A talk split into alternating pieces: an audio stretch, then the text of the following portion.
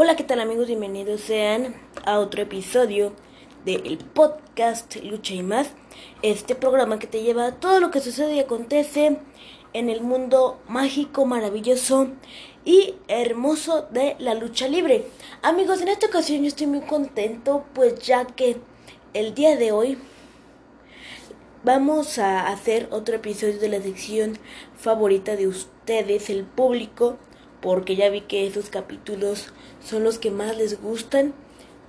es otro episodio de la sección recordando a.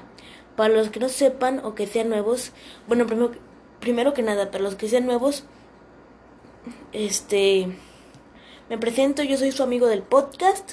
Este, en este podcast hablamos sobre temas luchísticos a nivel nacional e internacional. Eh, este podcast tiene 107 episodios actualmente. Cuenta con cuatro, temporadas. Una tiene 17, otra tiene 16, una tiene 31 y esta, que es la cuarta temporada, todavía no acabamos. Ya estamos a muy pocos capítulos de acabarla. No voy a decir cuántos para dejarlos, para dejarlos en ascuas. Eh, esta temporada está con. Ya casi cuenta con 50 capítulos. Ya creo que faltan como 5 más o menos para que se acabe la.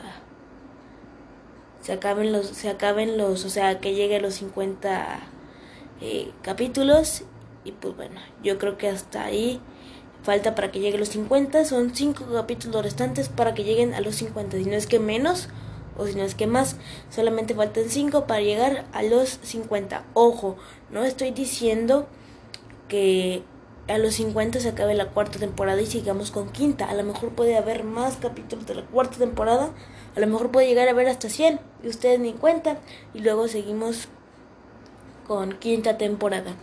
Pues bueno, en este capítulo del día de hoy vamos a recordar a un verdadero ícono de los cuadriláteros, una verdadera leyenda, el mejor rival que tuvo el santo en toda su carrera, un hombre que lo entregó todo, entregó sangre, sudor y lágrimas. Regaló combates de primera al público del emblemático y del recinto sagrado del toreo de cuatro caminos, y me atrevo a decir que es el mejor rival que ha tenido, como ya lo repetí, lo repito nuevamente, el santo, el enmascarado de plata. Entonces, pues bueno, sin más que decir, yo soy su amigo y servidor, amigo del podcast. Y pues bueno, este capítulo se titula Recordando a El Can de Nochistlán. Ah, por cierto, más adelante se va a subir un capítulo, un capítulo completo que después de grabar este, como ya saben, a ver, le doy una pequeña introducción de lo que se va a tratar el capítulo que se va a subir hoy mismo, pero más adelante. Como ya saben, yo tengo el capítulo de Recordando al Hijo del Perro Guayo, que ese capítulo era de la segunda o tercera temporada, pero se perdió, lo tuve que volver a subir y ya me di cuenta que ustedes no lo, no lo han escuchado. Duré, casi una hora hablando, así que les pido de favor que lo escuchen, vayan a escucharlo, si no lo, hayan si no lo han escuchado, vayan por favor a escucharlo. Este, pues bueno, después de grabar este, voy a unir el capítulo de Recordando al Hijo del Perro Aguayo y Recordando al Perro Aguayo Señor. Los voy a unir en un solo capítulo. Van a estar este los dos recordándolos como título recordando a los perro aguayo. Una disculpa, se cortó. Bueno, como les decía, voy a juntar esos dos capítulos recordando al hijo del perro aguayo y recordando al perro aguayo señor. El capítulo va a llevar como título recordando a los perros aguayo. Si no se alarga mucho este capítulo, yo creo que se sube más o menos como a las son las manos de las 8, yo creo como a las ocho y media se sube. Ya está disponible ese capítulo. Te recomiendo que si no tienes Anchor, que es la plataforma en donde ahora nos encontramos grabando este programa, no te preocupes, nos puedes encontrar en varias plataformas eh, de streaming donde se escucha música, podcast, etc, etc, como Spotify, donde, como lo repito, se escucha música, podcast éxitos del momento. O también nos puedes encontrar en iBox o Web Browser. Este, también en Anchor. Esas, esas son las plataformas que hasta ahorita son gratuitas y están disponibles en la Google Play y App Store. Y en la Play Store también.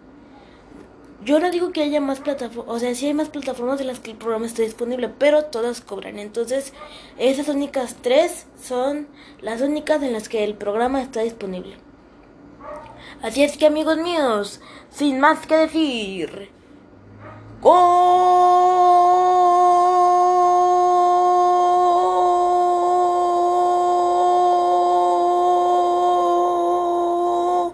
comenzamos en el podcast Lucha y más. Y bueno amigos míos, comenzamos con el capítulo del día de hoy. Comenzamos dándoles las más cordiales bienvenidas, como ya se los dije, siéntanse cómodos. Perro Aguayo, Pedro Aguayo Damián, Nochistlán, Zacatecas, 28 de enero de 1946, Jalisco, 3 de julio de 2019. Perro Aguayo, información personal, nacimiento 18 de enero de 1945 en Nochistlán de Mejía, México, fallecimiento 3 de julio de 2019 a la edad de 74 años y esto se dio en Jalisco, México. Causa de muerte, un infarto. Nacionalidad mexicana. Características físicas, altura 1.78 metros. Peso 98 kilogramos. Familia, hijos, perro aguayo junior. Ocupación, luchador profesional. Años activos desde 1970. O sea, estamos hablando de que el perro aguayo, si actualmente estuviera activo, tendría más de 40 años como profesional. Ocupación, luchador profesional. Años activo, como ya lo mencionamos, desde 1970. Deporte, carrera deportiva, deporte, lucha libre profesional y lucha libre amateur. Entrenador Apolo Romano, El Hierba Velasco. Distinciones Salón de la Fama de Lucha Libre AAA Worldwide. Una disculpa por el ruido que se oyó ahorita. Lo que pasa es que tengo aquí como una tipo alarma que suena cada cierto tiempo. Entonces pues la tuve que apagar. Una disculpa. Bueno, continuamos. Ahora sí.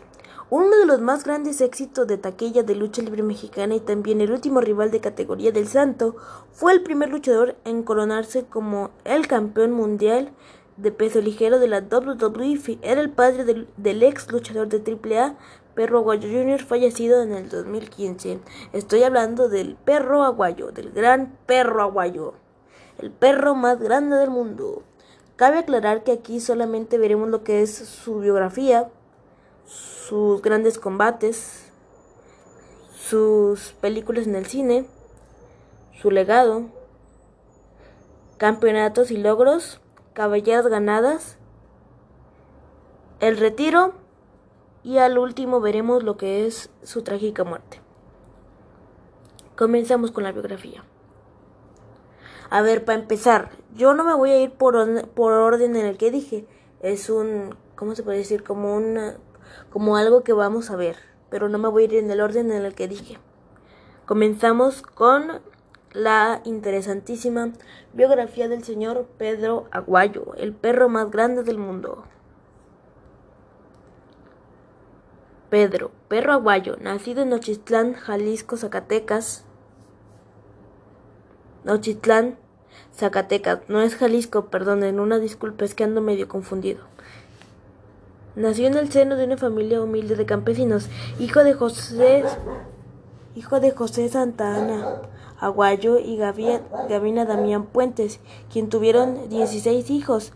Al poco tiempo, junto con su familia, se estableció en Tal, Jalisco, pero por su necesidad económica se vio obligado a emigrar a Guadalajara. Desde muy joven trabajó en una panadería que se llamaba La Puerta del Sol. Después fue zapatero futbolista, así como boxeador. A la edad de 16 años la necesidad lo llevó a iniciarse dentro de la lucha libre, al ser invitado por Apolo Romano a un entrenamiento. O sea, Apolo Romano lo invitó a un a un entrenamiento. Lágrimas, sudor, sangre, lesiones y muchas veces humillaciones le costaron al perro aguayo ganarse un lugar dentro de este difícil deporte.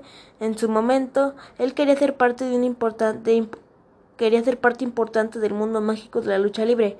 No fue hasta el 10 de mayo de 1970 cuando por fin, luego de mucho entrenamiento bajo la supervisión del maestro Cuauhtémoc, el Diablo Velasco, Aguayo debuta al lado del indio Jerónimo contra Alfonso Dantes y Red Terror. Su atuendo se componía simplemente de un chaleco y botas a juego fabricadas por su padre y simulando ser pelo de perro y un calzón negro que sería su indumentaria clásica.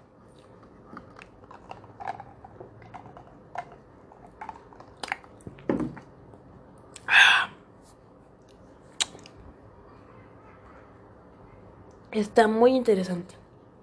Continuamos. Si bien el perro aguayo hacía uso de muchas llaves, eh, hacía uso de muchas llaves en sus combates, su firma fue la lanza zacatecana, Zacatecana Double Diving Foot Stump, movimiento en la cual saltaba sobre el contrario tirado en la lona y cayendo de pie sobre su pecho.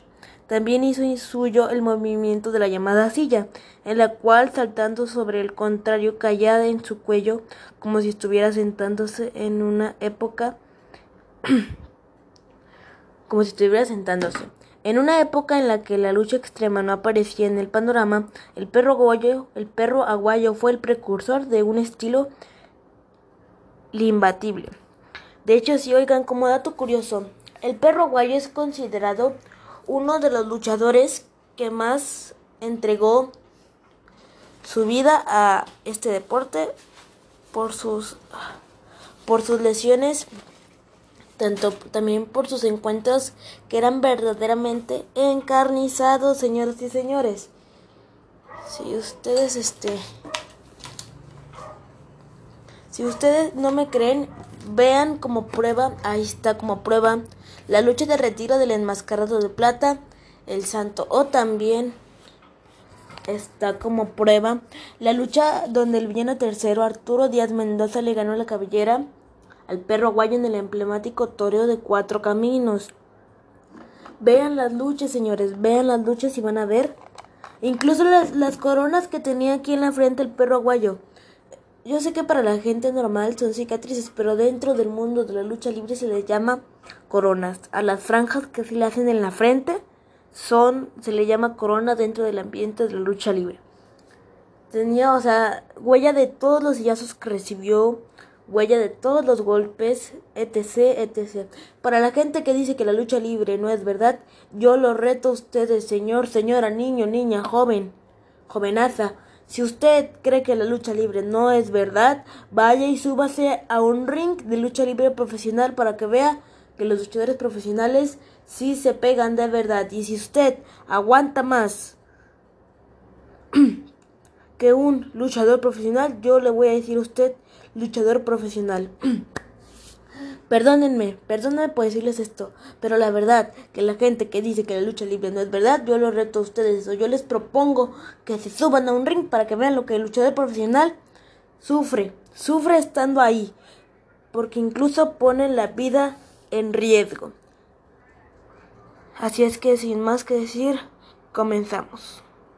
Bueno, continuamos, más bien dicho.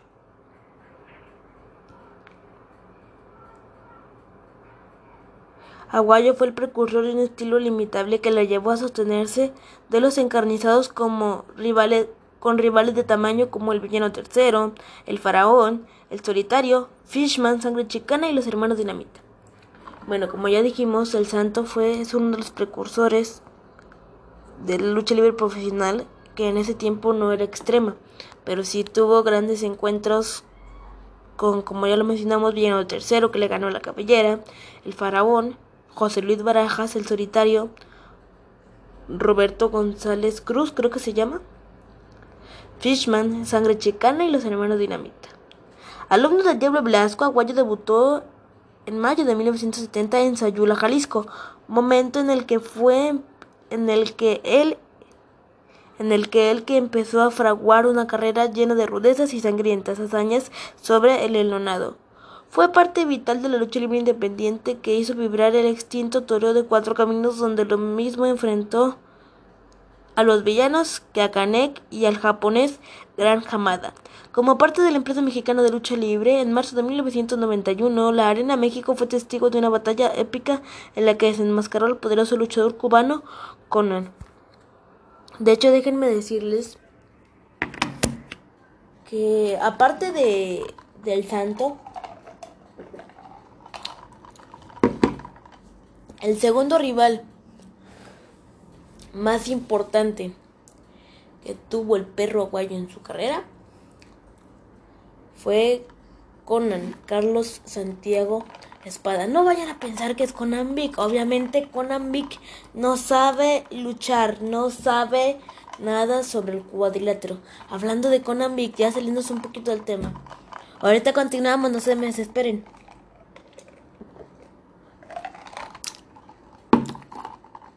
¿Vieron la apuesta que hizo con el Rey Escorpión? No, hombre, está bien chistosa. Si no, lo si no lo han ido a ver, vayan al canal de El Blog de la Lucha y ahí ustedes van a poder ver lo que lo que con es que ya ven que el domingo se se iba a hacer la última función de la colisión que es domingo 27. Hoy es 29, pero la noticia fue que la función se recorre para el 8 de mayo y Rey Escorpión y Conan Vic hicieron una Rey Escorpión y Conan Vic hicieron una apuesta que el que perdiera se iba a vestir de mujer. Y no, hombre, está bien chistoso ese video. Vayan a verlo. Vayan a ver las tonterías que dice Conan Vic.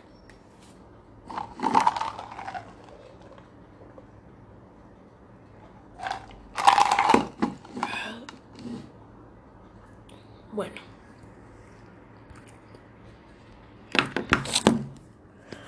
Continuamos. Diez años más tarde, el menor de la familia Reyes Universo 2000 lo obligó a jugarse la cabellera en la Arena México, cita a la que el can llegó mermado y fue castigado con un martinete que lo mandó al retiro. En la lucha, en esa lucha que menciona, que mencionamos aquí, este, en la lucha, Universo 2000 gana, pero el referee creo que era Roberto Rangel, o si no es que Rafael Maya, uno de los dos.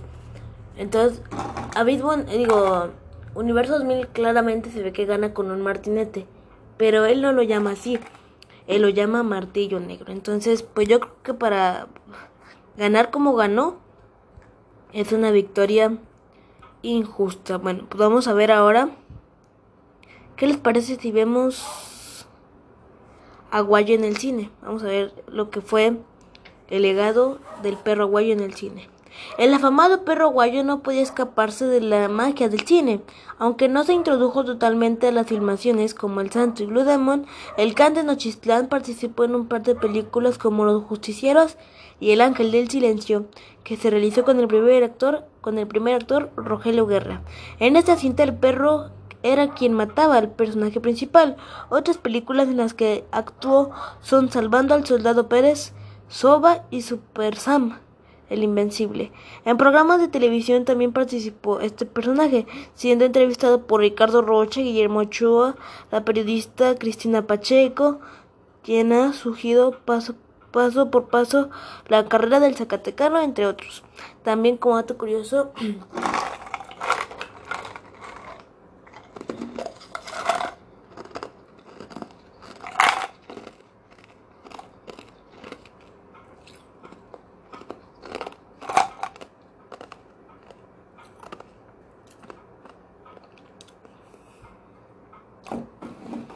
Pati Chapoy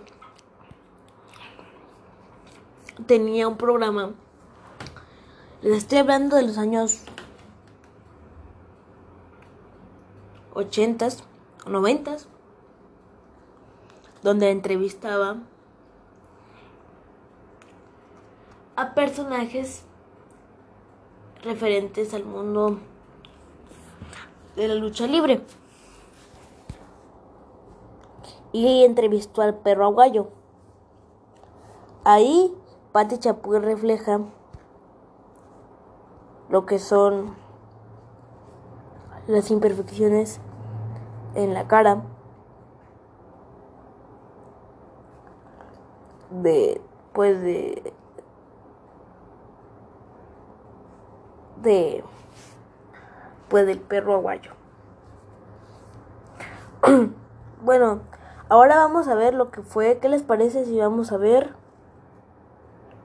su legado su legado después grandes combates bueno no vamos a ver primero grandes combates luego su legado, luego cabelleras ganadas y finalmente su retiro y luego finalmente también su muerte. Comenzamos. Grandes combates. El Santo fue uno de los luchadores que más se involucró en conseguir su máscara, el desmascarado de plata. Derrotó a todos sus retadores y el perro no fue la excepción. Sin embargo, su enfrentamiento tuvo un sabor especial por la forma en la que se enfrentaron pocas veces. Por la forma en que se enfrentaron pocas veces se vio al santo con su máscara ensangrentada, pero el Gan logró llevarlo a esos extremos, a pesar de que esto, de que éste nunca pudo derrotarlo.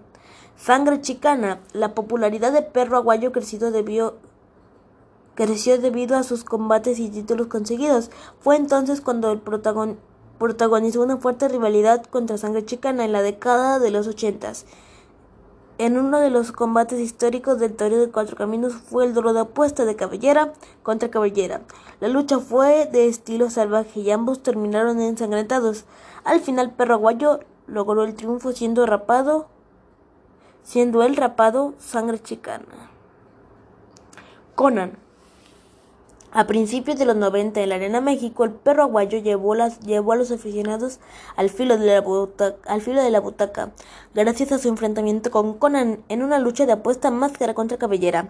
Este duelo será recordado gracias al referee Grant Davis, uno de los más polémicos en la historia del pancracio en la historia del pancracio nacional y mundial, quien descalificó al cubano y le dio el triunfo al Can de Nochistlán al final, la máscara de Conan se quedó en sus vitrinas dando a conocer el nombre de Carlos Santiago Espada. Máscara año 2000. El 30 de abril de 1993 se celebró la primera triplemanía, la cual se realizó en la Plaza de Toros en un marco inmemorable. El perro aguayo culminó su rivalidad con el Máscara año 2000. El desarrollo del combate fue caracterizado por la cantidad de golpes y sangre que hubo al final, hubo al final. Una excepción del referee provocó que Pedro Aguayo se aprovechara para faulear al macho de Lagos y quedarse con la victoria. Con la victoria y con su máscara. Esta rivalidad se extendió incluso con el hijo del perro aguayo. Así es que el perro aguayo ganó la máscara de, de máscara año 2000, dando a conocer el nombre de Jesús Reyes González, máscara año 2000. Amigos, vamos a un pequeño corte porque voy a tomar tantita agua y ahorita regresamos.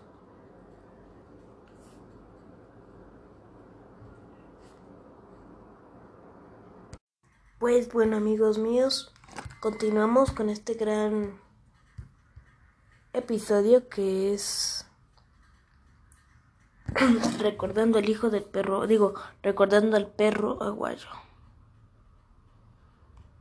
Otra de las rivalidades que tuvo el perro aguayo fue contra Fishman. Esta rivalidad fue una de las que marcó la historia de la carrera de ambos luchadores. Aguayo lo retó para conseguir su máscara, pero nunca logró conseguirla. Su afán por tener su tapa hizo que sus combates fueran de gran intensidad, pero Fishman le resultó un rival complicado que también lo hizo sufrir en el cuadrilátero en varias ocasiones en que se enfrentaron. ¿Qué les parece si vamos a ver su legado? En la década de los 90 del siglo XX, Pedro Perro Aguayo fundó, funda junto a Conan y Cien Caras la AAA. Eso no es cierto.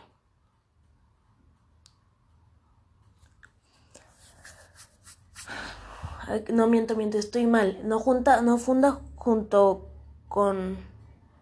Primeramente quitemos a Cien Caras y a, a Perro Aguayo porque los únicos y verdaderos que fundaron AAA fueron Toño Peña, Conan y Octagon. Estoy mintiendo. Es que les juro que estoy muy nervioso, no sé por qué. Siento que este capítulo va a ser uno de los menos escuchados.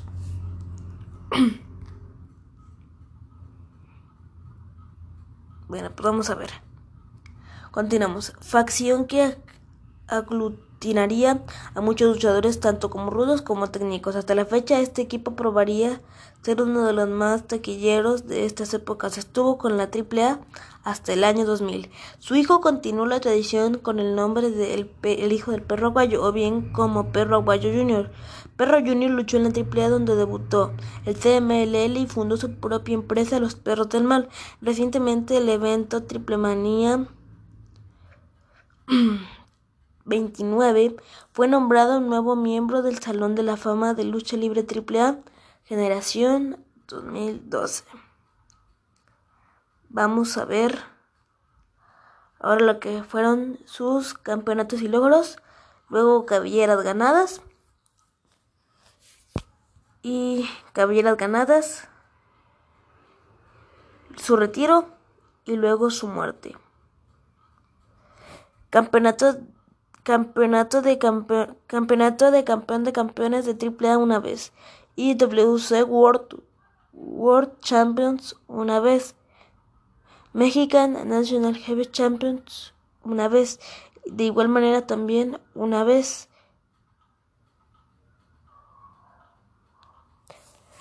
Nacional de Parejas con Perra Guacho Jr. una vez. Salón de la Fama al ingreso del 2012 una vez. Ahora vamos a ver lo que fueron sus máscaras ganadas. Máscaras ganadas, el Hielo Rojo, el, de, el Desertor de Black Power primero y segundo, Rangers de Texas, Conan 1990 en la Arena México, Stuka 1991 Monumental de Monterrey, Triangular, en el que se incluyó al Hijo del Santo. Máscara año 2000, 1992, Plaza de Toros, México. Cabelleras ganadas están las de... Permítanme, el perro aguayo tiene más de 100 cabelleras ganadas. A continuación se exponen las más sobresalientes. Luis el Tigre Mariscal, Mariscal el 24 de diciembre de 1972 en Guadalajara, Carlos Lagarde el 8 de junio de 1974 en Tijuana, Ringo Mendoza el 25 de mayo de 1975 en la Arena México, Tony Salazar el 17 de septiembre de 1982, Arena México. Negro Navarro, cuando todavía tenía pelo. 27 de mayo de 1983 en Tijuana. El Tejano el 15 de julio de 1983 en Tijuana. Faraón, noviembre de 1986 en Monterrey. Sangre Chicana, 15 de febrero de 1987 en el Estado de México. Escorpio Señor, agosto de 1987 en el Estado de México. Babyface el 6 de diciembre de 1987 en la Arena Pista Revolución, Gran Marco Señor, abril de 1988 en Monterrey, Ultraman el 16 de julio de 1988 en el DF, El Indómito, mayo de 1989 en el Toreo de Cuatro Caminos, Coloso Colosetti el julio en julio del 2000, en julio de 1991 en Monterrey, El, el Cobarde 7 de marzo de 1999. Bestia Salvaje, enero del 2000, en Arena México. 100 Caras, 15 de diciembre del 2000, Arena México. Máscara, año 2000, enero del 2001, en Tijuana. Vamos a ver ahora sí lo que fue su retiro.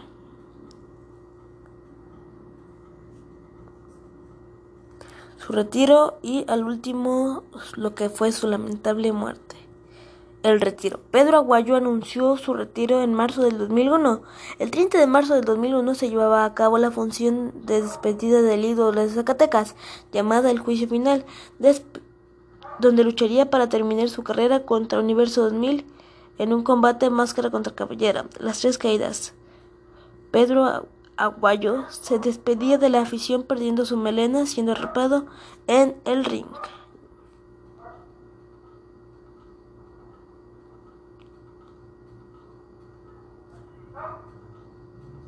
Bueno, ahora vamos a ver lo que fue su lamentable muerte. A los 73 años de edad murió por causas naturales el ex luchador Pedro Perro Aguayo, figura legendaria de los cuadriláteros, quien brilló en las máximas empresas de los costalazos de paga en México. A través de sus redes sociales, la familia Aguayo confirmó el deceso del ex gladiador en Guadalajara, ocurrido alrededor de las 18 horas del miércoles. del miércoles. Su muerte ocurre cuatro años después de la partida de su heredero, el hijo del perro Aguayo, quien sucumbió durante una lucha en la ciudad de Tijuana. Bueno amigos míos, espero les haya gustado mucho este episodio. Si fue así, ya llegamos al final, pero...